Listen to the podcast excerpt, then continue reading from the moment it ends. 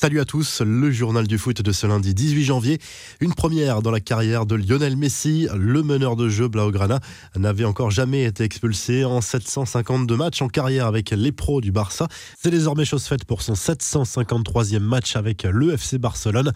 L'Argentin a reçu un carton rouge entièrement mérité pour un geste d'humeur en fin de match contre l'Athletic Bilbao.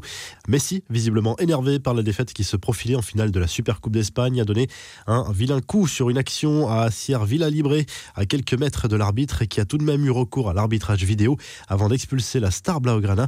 Avec l'Argentine, Messi avait déjà reçu deux cartons rouges au cours de sa carrière. Le premier lors de sa toute première sélection à l'âge de 18 ans, là aussi pour un coup de sang.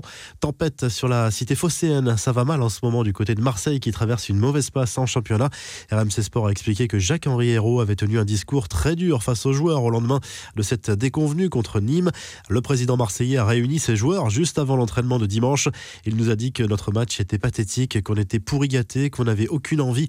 On l'a rarement vu comme ça. Il a dit qu'on était indigne de porter le maillot et qu'on ne respectait pas les supporters, a raconté un joueur à RMC. Héros a fixé deux ultimatums. Le premier concerne ceux qui sont en fin de contrat. Le président olympien a exigé que les joueurs libres en fin de saison fassent part de leur intention pour l'avenir sous 48 heures, sous peine d'être vendus avant le 31 janvier. On peut penser à Tovin et à Mavi notamment. Le deuxième ultimatum concernerait les joueurs étrangers qui l'obligation d'apprendre le français rapidement, là aussi sous peine d'être transférés l'été prochain.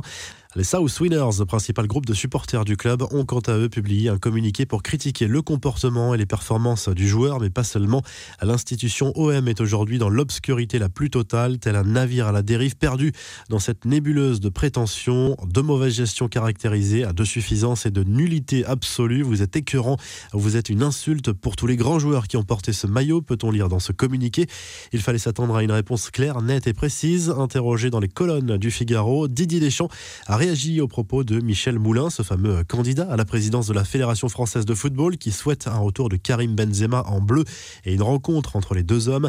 Il y en a qui aiment faire le buzz. Ce monsieur aurait dû faire acte de candidature pour le poste de sélectionneur. Comme il a apparemment ses diplômes, il a peut-être une chance de me remplacer. Franchement, ce n'est pas sérieux.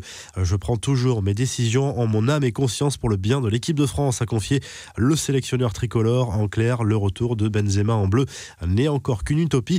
Les infos et rumeurs du mercato, plus les heures passent et plus Arkadiusz Milik se rapproche de l'Olympique de Marseille. Les deux clubs sont proches d'un accord. L'attaquant polonais pourrait arriver à Marseille pour un prêt de 18 mois avec option d'achat. Les négociations ont avancé autour d'un accord avoisinant 8 millions d'euros plus 3,5 millions de bonus. L'attaquant de 26 ans devrait prolonger son contrat avec Naples avant de rejoindre Marseille. Autre situation qui se débloque après plusieurs mois de galère. Mesut Ozil a trouvé un accord avec Arsenal pour partir dès cet hiver à Fenerbahçe.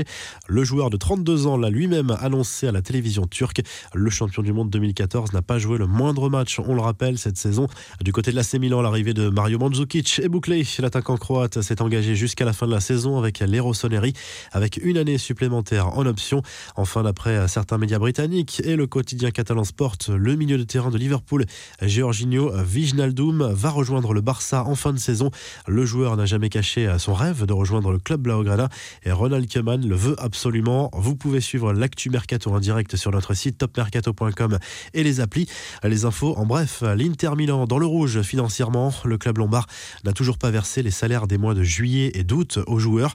Il y a des retards de paiement également pour les transferts, notamment celui d'Ashraf Hakimi, recruté l'été dernier au Real Madrid. Une deadline a été fixée. Les salaires devront être versés avant mi-février. Selon le règlement en vigueur en Italie, l'Inter s'expose d'ailleurs à des pertes de points s'il ne respecte pas ses engagements. Retour en France avec ce coup d'arrêt pour l'Olympique lyonnais. Les protégés de Rudy Garcia se sont inclinés 1-0 sur leur pelouse au bout du suspense face au FC Metz en clôture de la 20e journée de Ligue 1. Les Gaunes sont désormais troisième à deux points du duo de tête, le PSG et Lille. Anthony Lopez s'est à nouveau fait remarquer avec une sortie très limite. Le gardien de l'OL n'a pas été sanctionné sur cette action. Les Lyonnais pas vraiment vernis sur le but de Karl Toko et Cambi, finalement refusé. Les arbitres ont considéré qu'Oussem Aouar faisait action de jeu en position de hors-jeu, même même sans toucher le ballon. On traverse la Manche où Liverpool et Manchester United se sont séparés sur un match nul sans but lors de la 19e journée de Première Ligue. Allison a sauvé les Reds à plusieurs reprises. Les Red Devils restent en tête du championnat anglais, mais City revient fort à deux points et un match en moins.